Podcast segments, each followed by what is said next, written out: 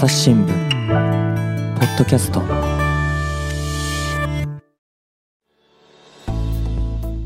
朝日新聞の堀江真由です。本日のゲストは科学未来部の竹石涼子さんです。竹石さんよろしくお願いします。あ、竹石です。よろしくお願いします。はい本日はどんなテーマをお話ししてもらえますでしょうか？と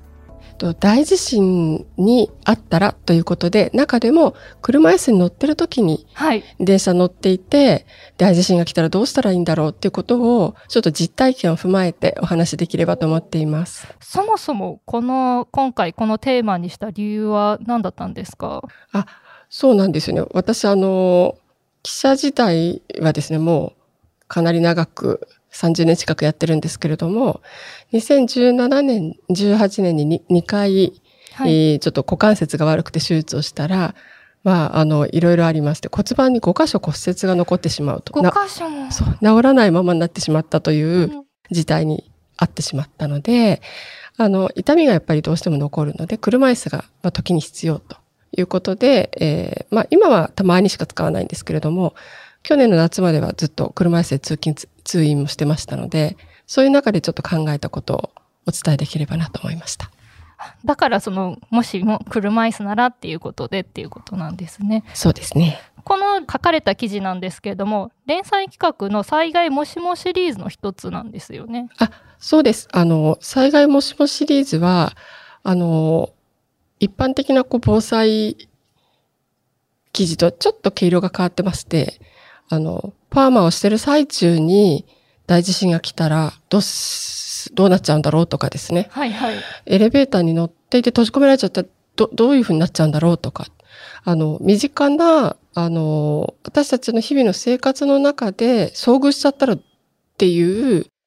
そういった場面をもとに、あの、考えて書いているっていう記事で、社会部がメインで書いてるんですけれども、私はそこにちょっと参加させていただいたという感じ感じです。まあ、確かにこうパンワ中私も一回考えたことがあってどうしようとか気になりますもんねなりますよね。なんか、駅つけたままとか、あの、カーラーつけたままとかだったら、まあ、カーラーだけだったらね、恥ずかしいだけでいいかもしれないけど、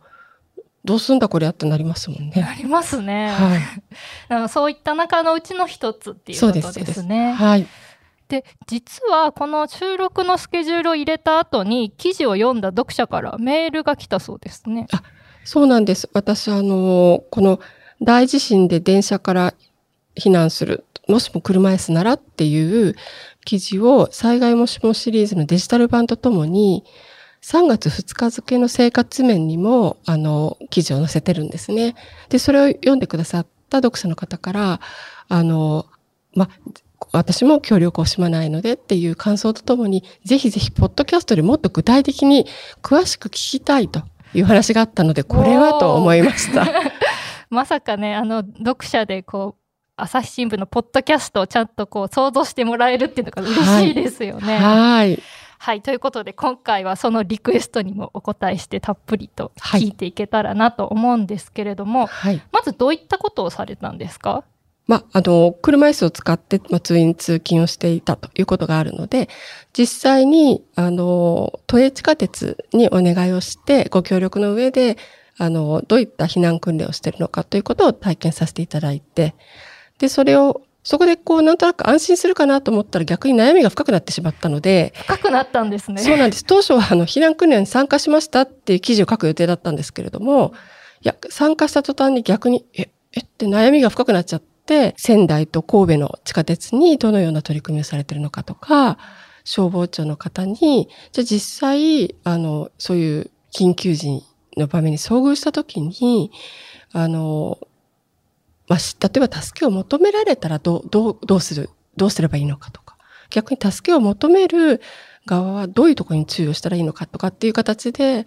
あの、いろいろな立場の方の意見を聞いて、まあ、考えるという形の記事に、最終的には落ち着いたという感じですね。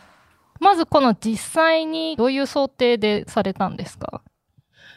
えっ、と、避難訓練の想定ですよね。はい。と最大震度が6弱の大きな地震が、起きたという想定で、まあ、電車に乗っている時に、そういう大きな地震が起きてしまって、もう電車が、から、まあ、外に出なければいけないという場面での避難訓練でした。実際にやってみてこうまず疑問に思ったところっていうのはどういうとこだったんですかね？あ実際ですねえっと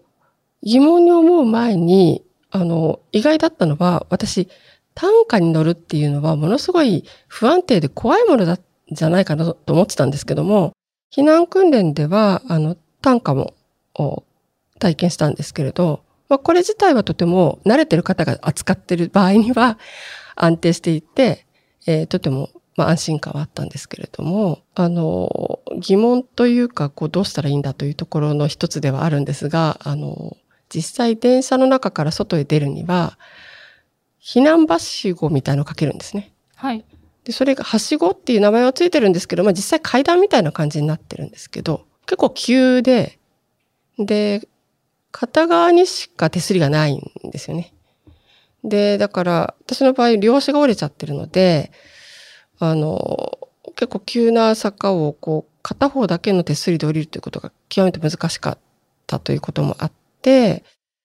全く歩けないわけではなかった私でも、ちょっと階段を自力で避難して降りるということはまずできなかったっていうことと、単価も駅員さんは慣れているのでとても安心感があったんですけれども、単価ってこれ実際本番はどうなるんですかって言ったら、隣の駅から運んできますって言われてですね。隣の駅からええ。で、あの、本当に単発の事故とかだったら可能だと思うんですけど、え、最大震度6弱の大地震だよねって、いここの辺り一体みんな被災してるんだよねって思った時に、え、隣の駅も被災してるよねって。隣の駅から駅員さん来るまで待つとか単価来るまで待つって、え、可能なのかなって思い始めたら、悩みが深くなっちゃったんです。これまずその、さっきの手すりはしごっていうのは徒歩で避難体験をされたっていうことなんですかね。あそうですね。私の場合はあのかろうじて捕まれば歩けるという状況に当時ありましたので歩いて降りるのと全く歩けない時のために歩かずに担架であの出るというのと2つ体験をしたんですね。はい、その地震が起きたらすごく焦って一刻も早く逃げなきゃってなってる時に、うん、ゆっくり降りなきゃとかいいろいろ不安定で結構不安じゃないですか？いや、不安だし、やっぱり他のお客あの、都営地下鉄の説明だと、まあその、障害があったり、お年を召されていたり、小さな子供さんがいたりっていう、まあ介護支援が必要な方から優先的に避難をするというふうになっていて、逆にこう、私たち私のようなこう足が不自由な人が逃げるまで他の方は待つことになるわけですよね。そうすると、めちゃめちゃ焦るわけです。そうですよね。ただ、ただでさえこう、自分も焦るし、後ろにいたら余計パニックになりますよね。そう、なんか待たせちゃ申し訳ないって気持ちと、自分の、まあ、こういう考え方自体があれなのかもしれないけども、自分がこう待たせてることで、他の方が例えば逃げるチャンスを失ってしまったらどうしようとかですね。いろんなこと考えちゃうわけですよ。もちろん自分だって逃げ切りたいっていう思いもありますし、でも他の人を巻き添えにしたくないって気持ちもあるし、もういろんな思いがないまぜになって、多分めちゃめちゃ焦っちゃって逆に 降りられ降りるのにこうめちゃめちゃ大変になっちゃうんじゃないかなっていうふうに避難訓練ですら思ったので、悩みが深くなっちゃったんですね、私は。そうですよね。その簡易なその階段のようなはしごっていうのはどれぐらいの高さのものなんですかね？えっ、ー、とね、正確にはちょっと忘れてしまいましたが、段数で言うと5段ぐらいしかなくって、えー、多分、地下鉄のホームの高さぐらいですので、多分1.5メートルぐらいを5段で降りるような、そんなイメージなんじゃないかなと、ちょっと正確にはすいません、忘れちゃいましたけど。はい、だから結構急なんです。確かにそうですね。1.5メートルぐらいを5段ってと、結構な角度ですね。そうなんです。結構急なので。それ実際降りるのどれぐらい時間かかったんですか？私はめちゃめちゃ時間かかったように感じてるんですけど、ちょっと時間は覚えてないですね。でも多分5、6分は優にかかってたんじゃないかなと思います。そうですよね。え私自分がこう降りてる実体験の数字としてはなんかね もっと長く感じてますよえね。そうなんですよね。で、避難訓練、私が参加する前に、あの、一般の、一般のというか、まあ、その駅の関係の方、それから、まあ、鉄道事業者の関係の方が、あの、お客様の役割を果たすみたいな形で避難訓練がされてたんですけど、そこでは、あの、まあ、元気な、健康な方がタタタタッと降りていましたので、まあ、足が悪くない方だったら、手すりがあれば、そんなに不安ではない角度なんだろうなとは思いましたけども、あの、まあ、足が悪い方とか、あと目が、あの、見えない方の避難訓練の参加者もいらっしゃいましたので、そういう方とかだとかなり慎重に降りないと、ちょっと危ないかなっていう感じはありました。そうですよね。それって降りるには一人ずつ降りるような幅は狭いものなんですかね？そうですね。一人ですね。あれ、そこを二人で降りたら多分一人落っこっちゃうんじゃないかなっていうぐらいの狭さでしたね。でその体験の直前にアナウンスとかも実際に流してやっていらっしゃったんですか？あえっと、私の、あの体験は、あの、避難訓練、一般の避難訓練が終わった後に行われたので、え特別アナウンスはなかったんですけれども、あの、一般の避難訓練をあのずっと見てましたので、そこではアナウンスをしていました。だから、あの、まあ、支援や介護が必要な方から優先的にご案内しますと。それまで皆さん、あの、落ち着いて、車内でお待ちくださいというアナウンスが流れて、で、そのアナウンスを喋りながら、なおかつ安否確認もして、えーいろいろ質問をしてくるお客さんの対応もしながらってことを、運転手さん一人でなさってたので、ワンマン運転で。これは、いや、あの、駅の方は、とか都営交通の方は、まあ、駅員が必ず、必ず、あの、置き去りにはしませんって言ってくださったし、そうだと思うんですけれど、いやいや、大変すぎて見見てても、いや、逆に申し訳なくて、あの、いろんな考え方の方いらっしゃるので、別にこれは個人的な考えではあるんですけれども、私だったら頼めないなってちょっと思っちゃったんですよね。実際の現場になったらもうみんながパニックになってこれはどうなんだとかって言ってそう。質問してくる人とかその対応とかに追われたりする可能性もありますよね。あります。しかも、はしごを設置するのも、運転士さんと応援で駆けつける駅、あの、乗務員とか駅員の係員ってなってるんですって。だから、運転士さんの仕事はものすごい多いわけですよね。だから、そこでお願いはできないなと思ったし、もし単価ってことになったら単価は一人じゃ運べませんので、これは、ちょっといろいろ難しい問題があるんだなと思ったんですね。だから、都営交通の方もいろいろ考えて、まさにいろいろ考えてらっしゃる最中だと思うので、あの、誰が悪いとかそういうことではないんですけれど、まだまだこれはあの、障害のある人の避難ということが想定されていないなとうんいうのは正直思いました。電車の外に出た後も、避難経路が階段なんですよ。ああそしたらまたそこでどう登るかとかってことも出てきますよね。うん。で、怪我をされる方だって当然いらっしゃると思うので、単価をあのずっと独占もできないと思うんですよね。だからそう考えると、もっともっと障害のある方、それから怪我する方とかも出るでしょうし、そういったことを想定した、まあ、避避難っていうことがもっともっと考えられないといけないんじゃないかなっていう思いを強くして、これは避難訓練参加しましたみたいな、あの、軽い気持ちで書いちゃいけないと。そうですね、はいあの。やってきましたっていうノリではなかなか書けないような。そう。やってみたら意外と大丈夫でしたっていう、そんな簡単なもんじゃないと。いうふうに思い始めたっていうのが、あの、長文の記事を書くきっかけですね。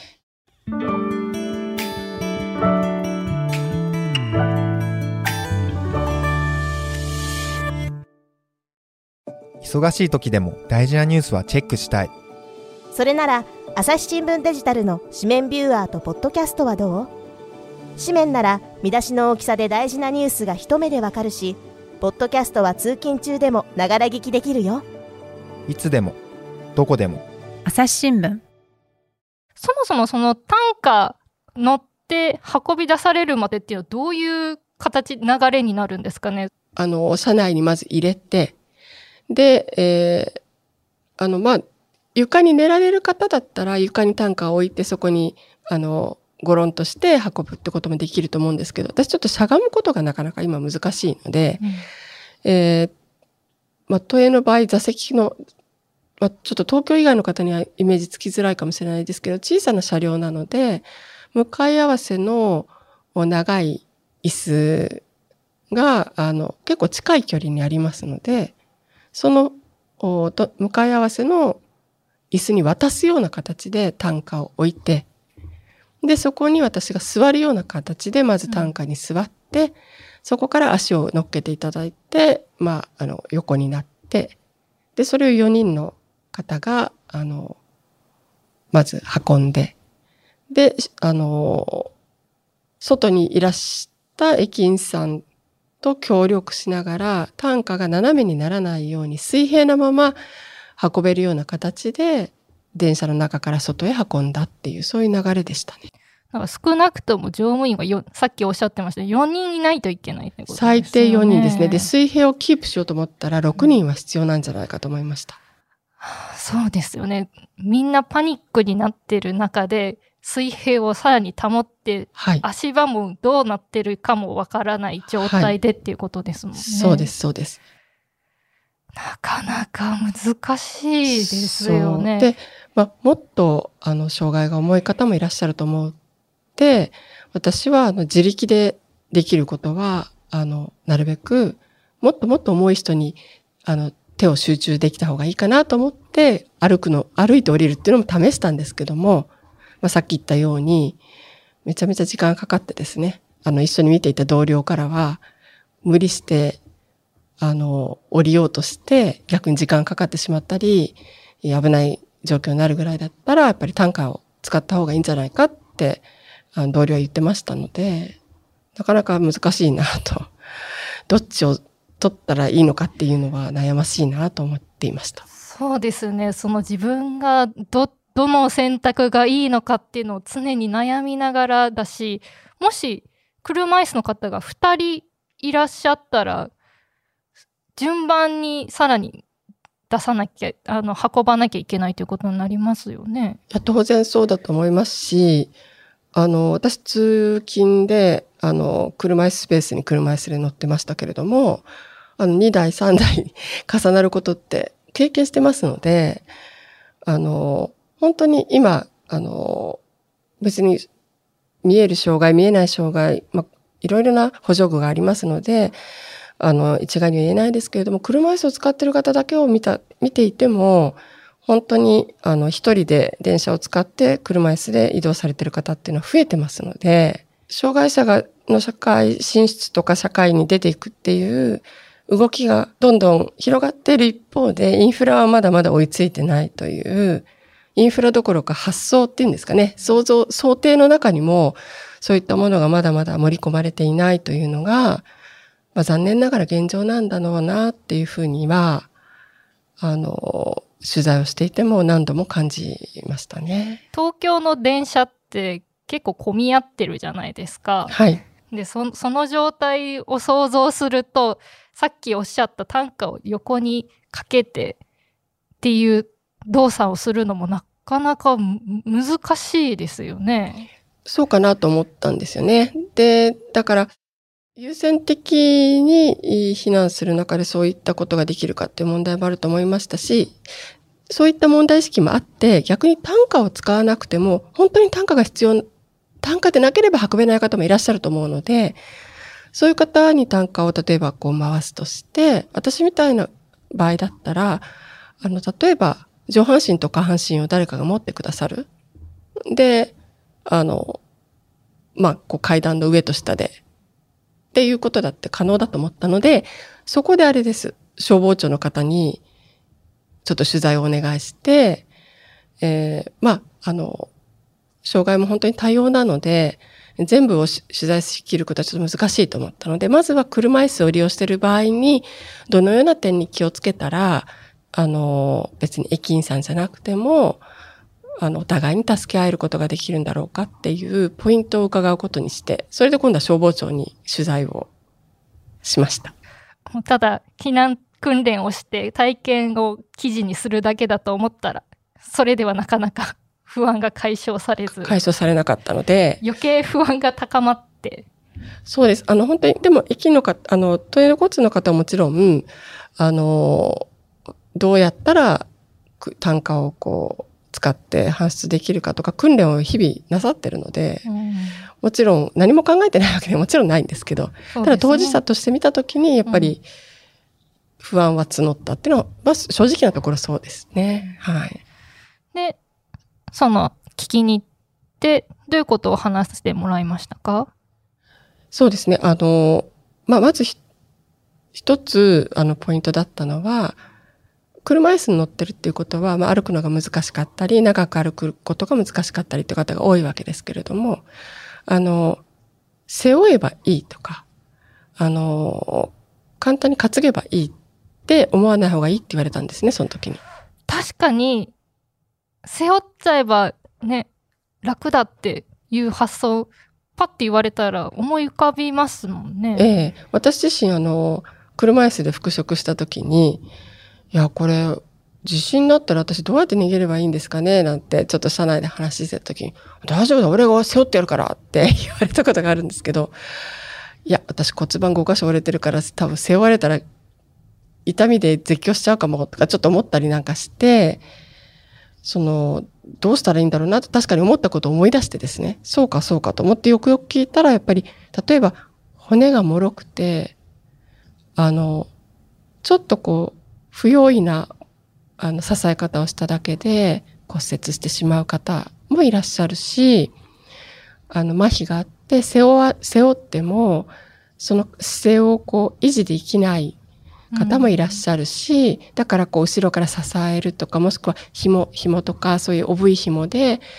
支えるとか、いろんなこう、工夫が必要な方もいらっしゃるので、やっぱり何をしてほしいのか、何ができないのかってことを、あの、確認をするってことは、あの、結構救急救助隊員救急隊の方も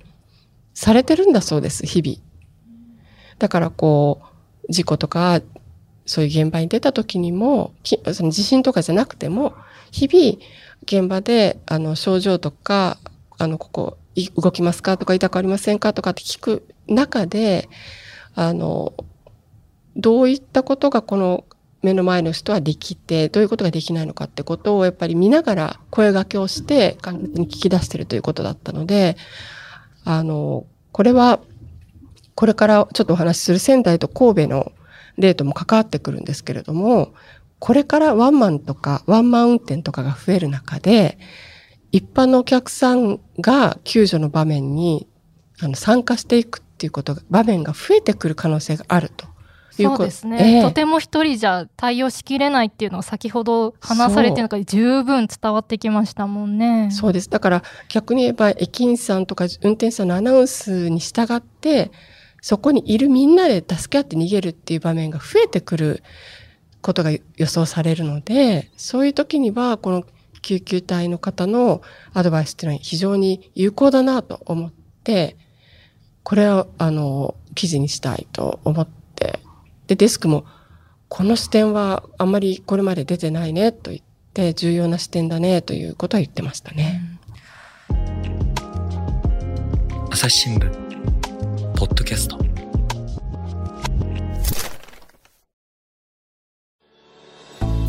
話はまだ続きますが続きは次回お送りします。はい、ということで科学未来部の竹石涼子さんにお話を伺いました。竹石さん告知があるそうですね。そうです。あのー今回の記事は、えっと、朝日新聞デジタルから、災害もしもしシリーズというところで、はいれ連載から、連載から辿っていけるんでしょうかね。そうですね。あと概要欄にも貼っておきますので。そこからあの読めますし、もしあのデジタル版が全部読めないんですっていう方がいらしたら、ぜひ3月2日付の生活面をご覧いただければ、少しあの短くはなっていますが、あの読めますので、ぜひぜひ感想をお寄せいただければ幸いです。いや本当にあの最初に冒頭に申し上げたパーマ中に地震が起きたらとかエレベーターに閉じ込められたらとか実際にあこれどうすればいいんだっていうのが他にもいろんなシリーズがあるのでそれも見ていただけるといいですよね。はい、ぜひ。はいということで竹石さんありがとうございました。ありがとうございました。リスナーの皆様、最後まで聞いてくださりありがとうございました。今後も番組を続けるため、ぜひお力添えください。ご使用のアプリから番組の評価やレビューが書けるようになっております。ご感想お待ちしております。また、朝ぼきでは YouTube も配信しております。過去回から厳選されたエピソードが楽しめるので、こちらもぜひチェックしてみてください。